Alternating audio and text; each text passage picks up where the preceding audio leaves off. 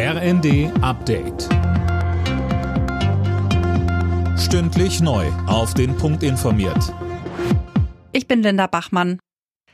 Die Welt schaut heute gespannt nach London. Dort findet die staatliche Trauerfeier für Queen Elizabeth II. statt.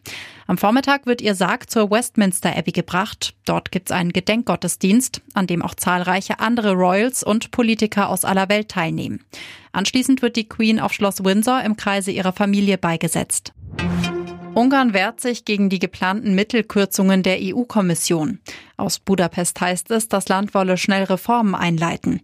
Marie-Céline Roy, Unterstützung kommt jetzt auch aus Polen. Man werde alles dafür tun, um Kürzungen zu verhindern, heißt es von der polnischen Regierung. Konkret geht es um 7,5 Milliarden Euro. Die will die EU-Kommission Ungarn wegen Korruption und anderer Rechtsstaatverstöße entziehen. Ob es tatsächlich dazu kommt, entscheiden aber die EU-Staaten. Polen dürfte das Ganze genau beobachten, denn auch das Land ist im Visier der Kommission. Unter anderem wegen Verstößen gegen die Pressefreiheit. In den Bundesländern wird die Kritik am dritten Entlastungspaket der Ampel immer größer. Einige Länder, wie beispielsweise Bayern, drohen damit im Bundesrat nicht zuzustimmen. Sie werfen der Regierung vor, sich nicht mit den Ländern abgestimmt zu haben. Bayerns Ministerpräsident Markus Söder sagt, Das dritte Entlastungspaket ist zu kleinteilig, zu bürokratisch und geht zum großen Teil auf Kosten der Länder. Das wird am Ende nicht funktionieren.